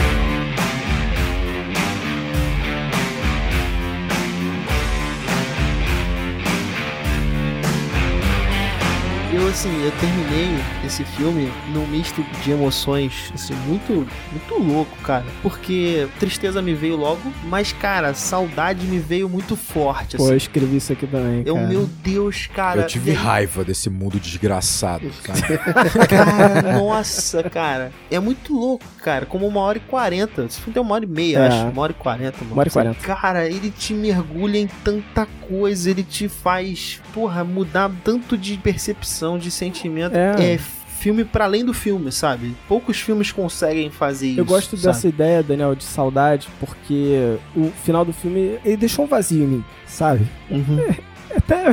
Caralho, não É, dá. é foda. Vou, vou me concentrar. Não, vou me concentrar. Vou, me Vou concentrar. cortar nada, vou deixar. Não, mas- É uma emoção sincera aqui. O final do, fi do filme deixou um vazio em mim, sabe? E eu, parece que eu perdi alguém quando terminei de ver o filme. E você fica com saudade daquele personagem, sabe? Isso é muito forte e ela consegue fazer um negócio desse, cara. Que isso. E o engraçado, esse filme é poderoso. Eu não consegui nem ter saudade, assim, e eu tive raiva real. Eu não tava brincando. Porque eu vi um texto falando sobre o filme, dizendo que o filme ele falava sobre depressão. E que nós temos que ficar atento às pessoas que estão sofrendo. Eu acho que o filme toca sobre esse tema por uma questão de consequência. Uma questão de, de né? Você Sim, toca sim. nesse assunto. É até injusto você dizer isso, sabe? Que o filme é sobre depressão e a gente tem que ter atenção, porque ela podia ter a maior atenção do mundo, ser a criança mais atenciosa. Exato, você tá reduzindo demais o Ah, filme. cara, Ela é impotente pra resolver uma situação, sabe? Isso é muito injusto. É, não, claro. Mas sabe quem me pegou, cara? Assim, eu termino o filme com muita raiva e é por isso que eu, eu não me emocionei tanto com o final da primeira vez, porque eu fiquei puto. E eu tô vivendo isso. De que a gente tá vivendo no mundo, cara. Que uma pessoa com 31 anos, ainda que a gente saiba que ele tem um estado clínico, com 31 anos ele acha que por ele ter fracassado profissionalmente, financeiramente, ele acha que ele é só isso e acabou. E isso é culpa do mundo também. Isso é culpa do que nós estamos vivendo também. É verdade. Isso não é só uma questão de estado clínico, sabe? A gente tá vivendo uma pandemia, uma epidemia de estados mentais deteriorados, que tem depressão, ansiedade, pela essa porra desse mundo que a gente tá vivendo, que pressiona você o tempo inteiro. Então vê um cara com 31 anos que você percebe que o fracasso profissional dele financeiro jogou ele numa fossa que ele não consegue se sentir o pai que ele é. Ele se sente menos pai, ele se sente menos profissional, ele se sente menos homem. É. Boicota a relação dele com a filha dele, né? Exato, ele se sente menos tudo, envergonhado de conversar com a filha, porque ele se sente envergonhado porque ele não tem como oferecer pra ela, né, esse sustento, uma Sim. presente, um brinquedo, porque esse mundo é movido pelo dinheiro. É como se ele quisesse ser uma versão de pai que só ele imagina. É foda, Que na verdade ele é um pai ótimo, mas ele não consegue. Exato, Ele não cara. consegue ser esse pai que ele coloca na cabeça dele. Mas é isso, ele carrega uma sombra nele terrível, e eu não tô entrando aqui no estado clínico dele, tá? Mas essa sombra também é imposta É. pelo que nós estamos vivendo, essa porra dessa estrutura, sabe? Essa é a verdade. O filme toca nisso, obviamente, né? Claro, claro. é. Então, assim, eu terminei o filme com raiva, cara. Eu terminei o filme angustiado com a injustiça que é, É. uma pessoa com 31 anos, ainda que ela esteja suscetível a esse estado clínico, ele achar que acabou. Ou ele achar que ele não merece estar naquele mundo, né? É. Talvez, assim, a única questão não seja financeira. A financeira pesa em muitas Pesa vezes muito, no filme. cara. Ela pesa porque é quando ele percebe que a filha percebe as fraquezas dele, que ele Eu esconde. não acho, cara. Eu acho que desde o primeiro momento que eles vão pra um hotel, que é muito simples em obra, e eles vão, na verdade, na piscina, na área de lazer, em outro hotel, já deixa claro um estado de que ele está, de que há vergonha Pô, ali. não pode ser, mas eu digo assim, não é a única motivação do personagem dele. Não é a única motivação. mas é onde a filha percebe a fraqueza. Ah, sim. E é onde ele tá mais é frágil. onde ele tem uma fraqueza que ele não consegue esconder. É claro, é claro. Eu nem acho É, que seja só nesse local que ela consegue identificar a fraqueza dele durante o longa, mas talvez seja mais perceptível. Eu acho que ela também identifica uma fraqueza emocional quando ele fala, né, eu te amo pra mãe dela, por exemplo, e ela faz essa pergunta, pô, eu mas acho que é mais uma confusão dela do que necessariamente identificar uma fraqueza, sabe? Talvez, é porque de- depois ela até constrói, né, que ela sonhou com ele junto. A gente tá num mundo onde o que nós somos é o que nós temos, cara. E assim, o que eu ia abordar, o filme retrata uma criança tendo que lidar com um problema, ressignificando um momento que ela teve com o pai, a partir do momento em que ela hoje, ela entende que o pai estava passando por um problema. A gente tá passando por um momento de pandemia, como o Rodrigo colocou aí, pandemia do ponto de vista mental, né? Essa sociedade tá colocando a gente num ponto de que a gente é o que a gente tem e, cara, o filme retrata uma criança dos anos 90. E se a gente não se tocar, pensar um pouquinho, dar um passo pra trás e trazer temas como esse à tona, Eles estão vindo. Imagine uma criança de hoje, é, ela vai se tornar um pai amanhã. Nossos pais têm milhões de, de qualidades, mas a gente, quando é criança, a gente identifica muito facilmente os defeitos que Pra eles têm. gente, né? E esses defeitos marcam. Esses defeitos marcam essas crianças. É. Marcou inclusive o Callum, nosso personagem. Ele fala em determinado momento do filme: pô, não lembrava do meu aniversário, minha mãe fez meu pai ir lá comprar um brinquedo. E isso talvez seja o que faz ele ser um pai absolutamente presente, mesmo estando pelo menos presente durante as férias, né? Então, quando a gente é jogado na perspectiva dessa Sophie adulta, cara, a gente faz isso o tempo todo, cara, sabe? A gente é moldado por essas memórias, o que a gente acha do que a gente lembra e a ressignificação do que a gente lembra, e a gente quer ser melhor do que a gente encontrou no início. E, cara, às vezes a gente não tá preparado pro que a gente viveu lá no início. Ela não tava, cara. Isso cria uma sucessão de problemas porque ela agora é mãe. Sim, ela claro. vai encontrar novos problemas. E a gente tá numa espiral em que, se a gente não resolver na base esses problemas, a gente tá tornando a sociedade cada vez mais complexa, cada vez mais cedo, cara. O que esse cara passou na década de 90, lá na perspectiva do filme, agora não ataca só pessoas de 30 anos. Isso tá acontecendo com jovens de 15, cara. Pra onde a gente vai parar, cara? Eu, sinceramente, não vejo um, um panorama positivo,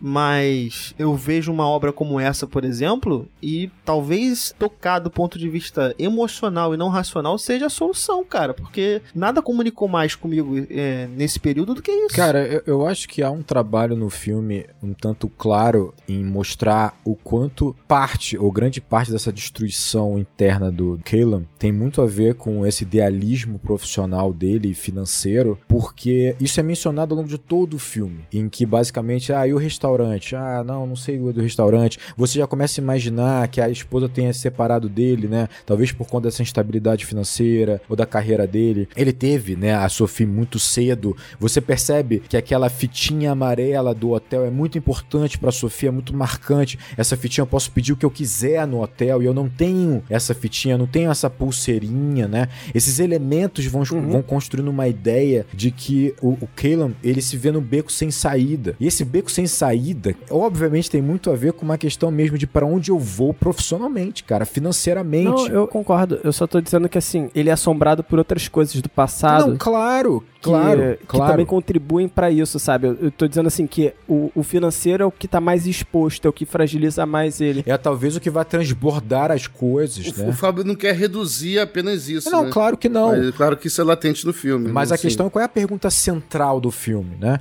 É como você se imaginava no futuro com 11 anos. Uhum. E ele não consegue responder essa pergunta. Não. Então por que que ele não consegue responder essa pergunta? Ah, é porque eu tive filho muito cedo? Não, ele ama a Sofia, tá óbvio isso. É por quê? É uma construção profissional de vida do que ele imaginou ser. Uhum. E aí você percebe que tá muito presente no filme a questão dele fazer o yoga, dele fazer os movimentos de meditação. Por quê? É a responsabilidade de se autotratar, de vencer aquilo. E a gente tá vendo isso hoje em dia, cara. Hoje em dia a gente tá vivendo um surto É. de depressão, um surto de hiperatividade, um surto de ansiedade, que ao mesmo tempo a meditação, o yoga, essas ferramentas que são importantes, mas elas não são dadas pra gente como quase indispensáveis pra nossa vida. Resolve aí você E mesmo. claro, a gente tá vivendo sob uma pressão ilimitada. É, e, e também como uma obrigação da pessoa, como uma ferramenta pra pessoa, ela mesmo resolver. Sozinha o problema dela, sabe? Ó, vou te ensinar essa técnica aqui, vou te É, como ensinar se fosse um problema pessoal. Resolve com isso. Isso. agora cabe você resolver. É foda, cara. O filme, pra mim, ele fala basicamente sobre isso. É. Ele pontua isso. Quando ele conversa com um garoto no barco, ele fala: Ah, eu tô tendo um filho agora e tal. Mas não, eu quis viver aqui no barco mesmo. Eu faço algumas viagens, eu vivo aqui, eu, eu trabalho ali, eu trabalho não sei o que lá. É essa questão do qual é a sua profissão? O que, que você tem? Aham. E quando ele percebe que ele não tem nada, e aí é coisa material, ele se sente porra nenhuma. Aham. Essa diretora, ela consegue nos comunicar com muito pouco. Isso é muito bom, né? Quando eles estão conversando, que ele tá falando, ó, Sofia, você pode conversar comigo o que você quiser sobre drogas. Sim. Eu não vou usar drogas, né? Toda criança fala isso. Você percebe que eles estão basicamente numa grande boia no meio do mar. A né? deriva, né? É uma coisa instável. É estável. E engraçado que ela, todo momento que há uma conexão entre os dois, mas que naquele momento o Caleb, ele tá pior, ele não tá bem, você percebe que há uma instabilidade. Ou você percebe que aquilo vai ser retratado por meio de um reflexo, por exemplo, É. né? Quando ele pega ela, ela no colo, né, e abraça para que ela durma, É. parece um ato muito carinhoso, muito afetuoso, você percebe que ele não tá bem. E aí você vai ver essa cena por onde, né? Pelo reflexo na janela. Você não vê a cena direto, você vê o reflexo deles, dando uma sensação de que rememorar esse momento tão afetuoso pra Sophie agora é diferente. É. Porque agora ela, ela olha aquele momento sabendo que o pai talvez não tivesse ali inteiro. Há amor, há carinho, mas ele tem um pedaço dele faltando. Uhum. Tem algo ali que tá corroendo ele, tem uma sombra ali. Então ela, ela já olha esse afeto de uma forma diferente, uma forma pelo reflexo, como uma ideia de algo não tão sólido assim, né? É o reflexo da televisão também, né? Quando eles estão conversando sobre, ah, o que, que você imaginava ser com 11 anos, né? Ele tá absolutamente confortável, né? Não há conexão entre os dois, ele bloqueia esse momento total, né? E você vai ver essa conversa pelo reflexo da televisão, né? Uhum. E assim, talvez ele tenha uma esperança tanto de proteger ela dessa resposta, que ele pede pra ela desligar a câmera, sabe? Desliga a câmera, porque de repente ela esquece, sabe? Essa- esse momento. E é porque eu acho que também ele tá muito vulnerável e a câmera torna tudo muito mais vulnerável. Não, é, torna, mas a câmera é quase o presente que ela vai ter, sabe? Essas memórias. Ah, também, isso é verdade. Mas ao mesmo tempo, é engraçado porque não é filmado, né? E aí, de vez dele responder a pergunta, ele conta como foi os 11 anos, né? Que não lembraram do é aniversário porque dele. ele não responde e ela faz outra pergunta.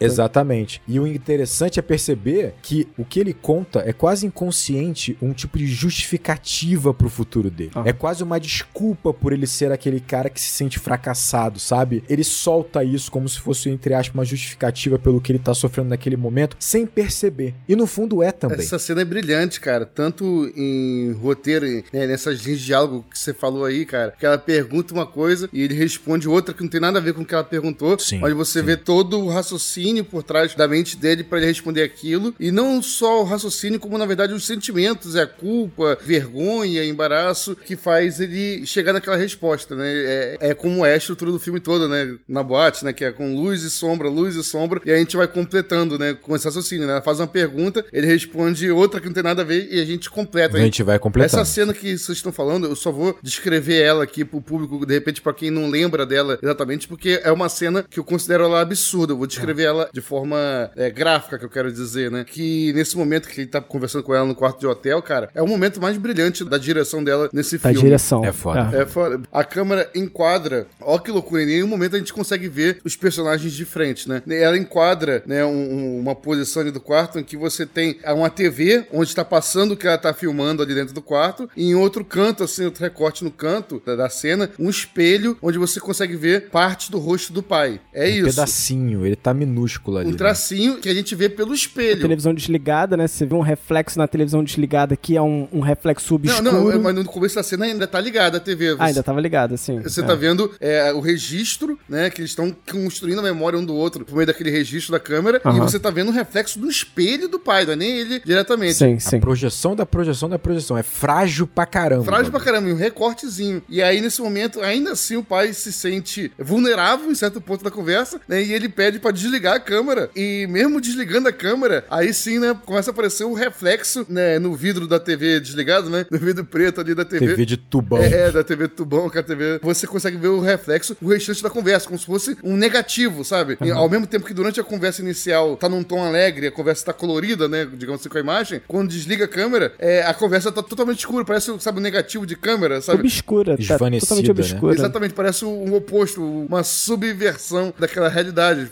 Enquanto ainda assim ainda mantém-se o trechinho né, dele no espelho, né? Que seria o, o trecho real que ficou na mente dela. São várias e várias, várias camadas de lembrança e de vergonha, constrangimento, de abertura, de mudança de clima, de tom da conversa, e com a câmera parada, como, sabe, com, Representado num quadro. uma imagem com a câmera parada, sabe? É, essa cena é um absurdo de direção, É cara. absurdo. É. muito irado, por exemplo, como ela usa a água, né? A água tá presente no filme inteiro, né? É, e o som da água é muito poderoso. E você percebe que a água pra Sophie é descoberta, é desafio, é. É. insegurança, mas é O prazer. primeiro beijo dela é na piscina, né? Exato. É desafio, porque ela não sabe mergulhar ainda.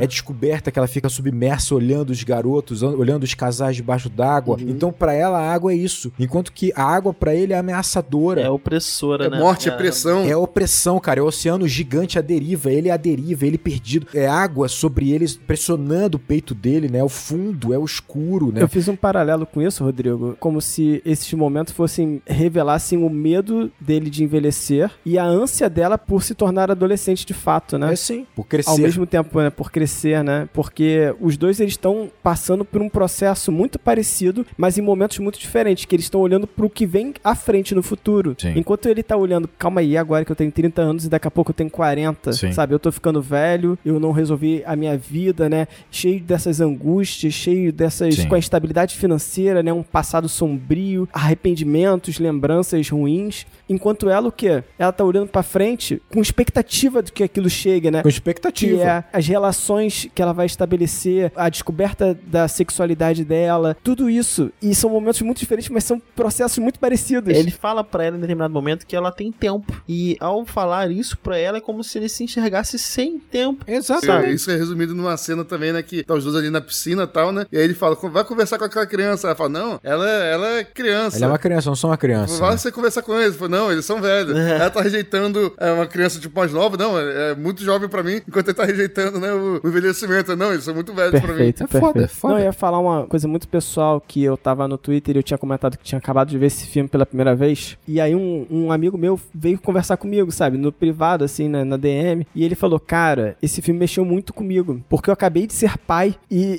e aí ele, ele falou, e esse filme mexeu muito. Porque eu fiquei assim, cara, como é que eu protejo os meus filhos de mim, sabe? De quem eu sou, sabe? Das minhas questões. É começar sem proteger. É, mas é um equilíbrio, Cara, né? é um equilíbrio. Mas assim, a verdade ainda é o que mais conecta, né? No fundo. E assim, é, e é engraçado que eu não tinha pego o detalhe da dor de tirar o gesso, porque ele ia mergulhar no dia seguinte com ela, e ele queria mergulhar com ela no dia seguinte, e ele precisava estar sem gesso. Eu não tinha entendido o detalhe da dor que ele tava sentindo, sabe? Ué, você quer ver a outra analogia? A cama. É. Ele ficou a cama pequena, a cama da criança, a cama desconfortável. Ela ficou a cama de casal. É tudo que ele tenta doar pra ela que ele não tem, Pra criar pra ela uma realidade que ele não tem, sabe? É- Isso é a proteção máxima. Eu entendo profundamente isso, claro, né? É, mas é isso, né? Ele tá protegendo a criança, mas tá afundando. Mas essa dualidade é muito difícil, né? É claro que é difícil, Essa pô. dualidade é muito difícil porque você quer ao mesmo tempo proteger, né, a pessoa que é inocente, que tá iniciando a vida, mas ao mesmo tempo você tem que também se revelar um pouco, né? Exato. E nossa, é muito complexo. Cara, eu acho que ele tava num momento muito difícil, não só do ponto de vista do problema emocional que ele tem, mas assim, até mesmo do ponto de vista da responsabilidade dele enquanto pai, dividir certas coisas com uma menor de 11 anos, ela também não tá preparada pra isso. É claro que não, É. claro que não. Eu não digo claramente que ele vai sentar com ela e vamos falar sobre minha depressão. Não, sim, não, claro, Não. claro. Não foi isso que também eu imaginei, não. Mas isso torna, cara, primeiro, essa questão muito densa Muito. e a- abordagem dessa questão poderia soar falsa de maneira muito fácil. Claro. Eu acho É que, por isso que esse as é linhas, os, os diálogos desse filme são linhas absolutamente críveis. Você não tem explanações ou é, a transcrição de sentimentos em momento nenhum. Momento É, nenhum. Você entende pelo subjetivo. As falas, de fato, elas comunicam muito, não só do ponto de vista da informação, mas do ponto de vista da emoção. E o roteiro também é dela, isso é importante, né? Não é só a direção, né? O roteiro é dela também. Tarkovsky falava isso. É. Artista tem que ser roteirista e diretor. É um filme muito pessoal, né?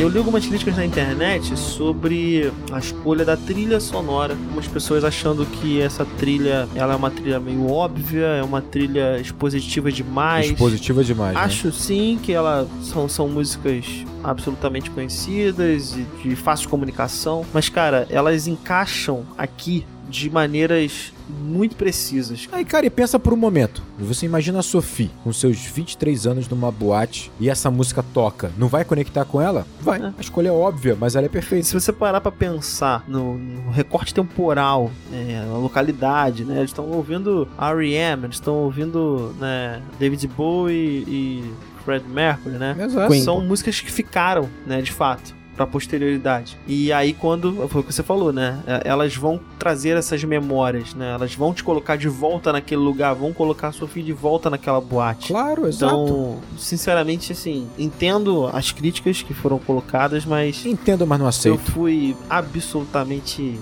comprado por esse filme, cara. Bicho, a cena da dança em que ele chama ela pra dançar e começa a dançar é de uma potência. É, e assim, só pra comentar a crítica, eu acho que não, ela é infundada, sinceramente, porque é justamente sobre isso, sabe? Você querer se proteger daquele sentimento, É. mas você nunca vai conseguir, porque a música mais popular do Queen, do David Exatamente. Bowie, vai tocar em algum momento e aquilo vai atingir você novamente. Vai tocar, Ah, vai no momento tocar. também que ela tá cantando no karaokê, né? Ela tá se desencantando com o pai, né? Se o pai dela tá decepcionando ela, tá tocando Losing My Religion, né? Tipo, o pai dela que seria o herói, né? Digamos assim, pra ela, coisa e tal, ela tá quebrando essa percepção, né? Do pai. É. E é isso, sempre vai tocar. Sim, Que é uma sim. música óbvia, de momento, de época, não tem como fugir disso. Essas cara. músicas, elas são quase atemporais pra nossa existência. É óbvio. E elas óbvio. encaixam exatamente. Elas encaixam e, sinceramente, é impossível se proteger delas, sabe? Não é uma- um, um sonzinho que vai morrer daqui a três anos, Isso é, sabe? isso é o clássico problema do cara que tá vendo esse filme com a cabeça É. e não tá sentindo esse filme. Isso aqui que é mais incrível, assim, essas músicas foram feitas, pensa assim, pô, a letra encaixou certinho com o filme. Parece que a música foi feita pro filme, né? Não, assim, essa, encaixou certinho com a humanidade. É, é, exatamente. Essas músicas provavelmente foram feitas porque elas é, representavam emoções daqueles artistas que fizeram aquelas músicas, emoções é, universais, né? Que também estão sendo retratadas no filme. Porque a arte é assim. É. Exatamente. E é por isso que encaixa tão perfeita. Vai parecer super clichê, né? Mas é porque as as duas coisas foram feitas com o coração. E né? elas transportam cada um de nós pra esse lugar aí da memória, Porque é comum pra gente também, É, óbvio, É, cara. realmente. E eu é. vou te falar, Under Pressure é uma música que eu fujo. Eu só escuto essa música sozinho. Porque eu choro. e eu choro mesmo escutando isso. Porque eu acho, tipo, é um encontro, sabe? Fred Mercury e David Bowie num, num momento épico. Épico. Numa coisa maravilhosa que é essa música com uma letra maravilhosa que diz muito sobre a sociedade, sabe? Eu fujo dessa E música. aí te aprontaram essa cilada aí no E final. ela me encontra ali. Sacanagem. Você fala sobre algo épico, é engraçado porque de fato é épico, não são, dois, sei Duas lá, lendas né? da música. é. enormes artistas da nossa história, duas lendas. é. Só que na verdade essa música ela é tão potente porque ela vai naquele íntimozinho lá no fundo, profundo, Sim, sabe? O sim. épico na verdade atinge o seu ponto mais profundo, sabe? É. A arte fala sobre isso. Sobre empatia, sobre você olhar a dor do outro, sabe? Exato, cara. É muito E, foda. e é incrível o sentimento de saudade, né? Que vocês falaram que tava sentindo ao longo, no final do filme, né? eh, tirando o Rodrigo que foi consumido pela raiva. Raiva, raiva, tá puto. Ma- mas quando eu tava tocando essa música, cara, eu ainda me peguei lembrando que, que os dois, né, não estão mais entre a gente, sabe? O David Bowie mais recentemente ainda, sabe? É. E eu pensei, caraca, me deu saudade deles também, particularmente, sabe? Enquanto eu tava sentindo saudade com os Cara, personagens do filme. Eu acho que essa diretora, pra mim, ela se resume numa cena. Eu concordo, essa cena da televisão é maravilhosa. Mas eu gosto muito da honestidade e obviedade da cena em que a Sofia ela tá de cabeça pra baixo, né? Deitada na cama, de barriga pra cima, e ela tá vendo o pai de cabeça pra baixo no banheiro. E aí Aham. ela tenta se conectar mais uma vez com ele. Ela faz isso quase de forma inconsciente, que ela fala: Olha, eu tô se- me sentindo estranha, cansada, né? Eu tive um dia ótimo, mas eu tô me sentindo cansado, estranha, como se tivesse algum tipo de incômodo. E ela mal percebe, tem a ver, claro, com a memória da Sophie mais velha também, mas ela mal percebe que ela tá usando talvez o elemento que mais conecte com o pai dela. E conecta tanto que incomoda o pai, né? A ponto dele ter que cuspir no reflexo dele, né? Com cuspir. raiva, com vergonha, né? E ao mesmo tempo tomando uma decisão, não, eu vou transformar essa noite em algo bom pra minha filha, não importa o que eu esteja sentindo, né? Eu não vou deixar ela me conectar com isso, ela vai se conectar com esse meu lado, ela vai se conectar com o meu melhor lado, É. esse lado que eu construí pra essa viagem. Sim. E eles saem. O interessante é que teoricamente ela tá mal também naquele momento, né? Tá pra baixo e tal. E aí ele fala: "Não, vamos lá, a gente vai comer uma, uma sobremesa gostosa". E aí ela dá uma pirueta, já cai de pé e já tá animada. Isso é a criança, né? Ela tá mal, ela não tá bem, ela tá vendo as coisas de cabeça pra baixo, né? Porque ela tá incomodada sem entender por quê. É. Mas basicamente uma sobremesa faz ela dar uma cambalhota e resolver o problema. A diferença também é um pouco dessa, né? O adulto não vai resolver com uma cambalhota. Não é tão simples assim. E aí eu acho que eu falei em off, né? Porque a gente tava comentando em off, o Gabriel perguntou, mas por que que é After Sun? Sim. E eu sim, acabei sim. falando em off que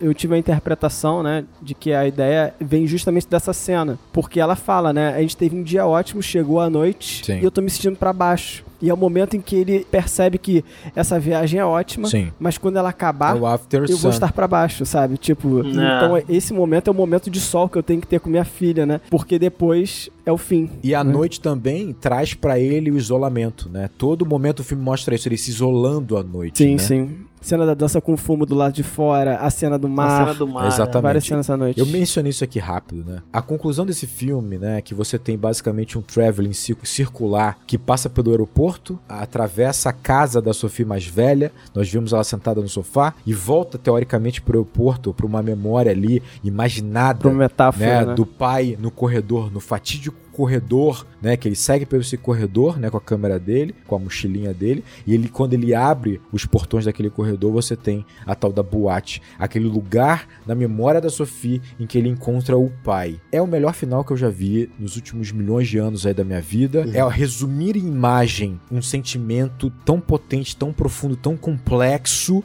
de uma forma tão singela e tão completa pro filme, né? Esse final faz com que qualquer pessoa entenda com profundidade esse filme É. como um todo e faça você querer ver de novo. E acho engraçado ela se questionar da legibilidade do filme quando ela assistiu, sabe, o corte final. Ah, filha. Porque é, é genial e é, É genial. muito claro, sabe? Tudo bem que vai ter vídeos lá no YouTube, entendo final explicado. Final expli- Né? Ah, já ter, tem, ter. já tem. Já tem, já tem. certamente, né? De After Sun, porque isso Pô, aí se tá, não- né? se tem alguém tendo que te explicar o final, que você não conseguiu sentir ele, pô, Tá errado. né? Eu vou te falar que eu, eu acho que quem não entendeu tudo bem, o que me incomoda mais é quem vai explicar. Vai explicar? Vá pra puta que pariu, meu irmão. Esse filme é pra você real- verdadeiramente sentir. O que a gente tá falando, cara, a arte é pra isso, de verdade, né? E como é que pode esse filme não ser indicado o melhor filme no É, Oscar? talvez esse tipo de vídeos a gente tenha que fazer realmente, explicar por quê. Que o melhor É, filme de esse- 2022 não está indicado a melhor filme no Oscar. Fala mais sobre o prêmio do que sobre o filme. na verdade, foi uma, uma entrevista do Miyazaki que eu tava vendo. Mestre. É, alguns dias atrás, e ele tava falando sobre isso, né? Sobre os espaços vazios que tem no filme dele. Os filmes do Miyazaki, eles têm bastante cenas de ação, né? Mas entre uma cena de ação e outra, tem um espaço que ele fo- foi perguntado sobre esse espaço, esse tempo que ele dá, sabe, entre uma cena e outra. E aí ele falou que existe uma palavra no japonês pra isso que ele faz, que é ma, que esse espaço negativo, esse espaço vazio. Negativo não no sentido né, ruim da palavra, mas no sentido né, de ausência de, de algo. De vácuo. É, é, exatamente. E aí ele explica isso, né? Que esse, essa palavra ma, né, em japonês, os símbolos que compõem essa palavra é a junção de dois, né? Porta e sol, sabe? Esse vazio, né? A porta como um vazio, né? A porta é a ausência de parede, né? De certa forma, é um buraco na parede, é a ausência de parede. Essa ausência proporciona a passagem do sol. Sim, Eu falo sim. isso porque pra mim esse filme é um grande mar, sabe? Assim, é um grande intervalo na vida de ambos, sabe? É, é, esse mar, ainda nas palavras do Miyazaki, fala que é uma ausência que permite a manifestação de algo que só é possível surgir por conta da ausência, né? Como o sol que É a ausência que, permite a presença de algo, independente do que de, seja. de né? algo, exatamente. Como o sol que só entra por conta da ausência de parede. Sim, sim. E a Bonito. partir do momento que o sol entra né, nessa ausência de parede é que permite a gente enxergar todo o restante, né, do que estava dentro do cômodo. É, e aí ele fala que na linguagem japonesa ma é uma conceituação conjunta de espaço com tempo e é um intervalo entre duas ações ou eventos. A duração de tal espaço pode significar sensação de lazer, quietude, gentileza ou descanso. E aí o filme, ele se passa em um momento de férias, sabe? Um momento em que ele, o pai tá se mudando de um lugar pro outro e ela tá de férias, nas férias escolares, sabe? Ela tá esperando começar o próximo ano letivo, Sim. sabe? Então os dois estão nesse espaço vazio, nesse espaço barra lugar. E é o filme, como a gente fala, né? É o tipo de filme em que nada acontece. É, sim, mas sim, em que sim. a ausência de grandes eventos, de grandes acontecimentos que podiam estar distraindo a, né, a gente, permite a gente focar unicamente é, na relação entre eles, no sol batendo na relação entre eles, iluminar a relação entre eles, né, e, e as emoções que cada um tá sentindo, sabe? Então, o- o- os filmes do Miyazaki tem momentos de mar, momentos de espaço negativo, mas esse filme, é como os filmes do Tarkovsky, é um grande mar de dois Pô, olhos. gostei, Gabriel. Ficou É legal. uma janela que vai trazer uma luz pra você enxergar coisas profundas em você. Exato. Cara, Exato. o Tarkovsky tem um filme chamado O Espelho. Quando você olha pro espelho, você vê você, cara. É isso, é você olhar pro seu eu mais íntimo, é você olhar pra você, não é você olhar para a história, para simplesmente um personagem vivendo sua história, pra você olhar pra você internamente. A gente tá falando aqui das grandes músicas. Arte é isso.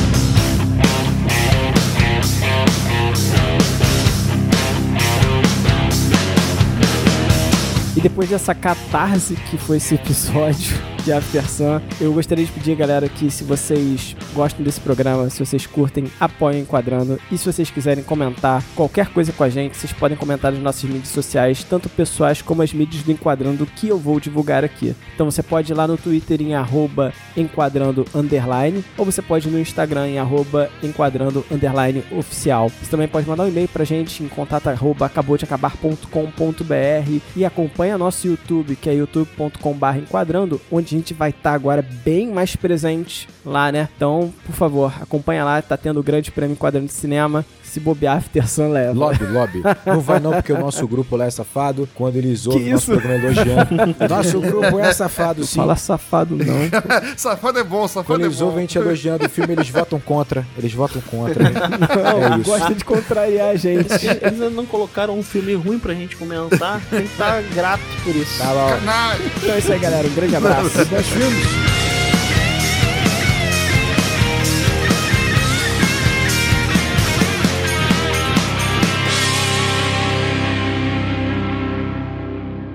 De que, cara, esse filme ele vai falar muito. Ah, antes, rapidinho. É, e pra quem. É, acho importante Cara, olha só, mencionar o duas Fábio coisas. tá comendo loucamente durante a gravação, cara. Falando enquanto vai chega, caraca. Desculpa qualquer coisa aí, viu, pessoal? Não, não, mas não por causa disso, não. É porque eu errei. Só que ele é um pai, pelo Ah. menos é o que o filme mostra, um pai, cara, absolutamente presente, né? É, é foda. Isso, isso que Ah. me trouxe raiva. É isso que me deixou afetado, destruído no final do filme, sabe? Não foi o lado emocional, porque eu não consegui me conectar com essa perda, porque eu só fiquei puto. Sabe? De um cara chegar nesse ponto, sabe? Ele chegar nesse ponto, eu entendo isso, né? Eu, Eu te Pois entendo, é, Rodrigo. é, cara. Te entendo. eu perdi a pau total, Cara. total. Assim, Foda-se.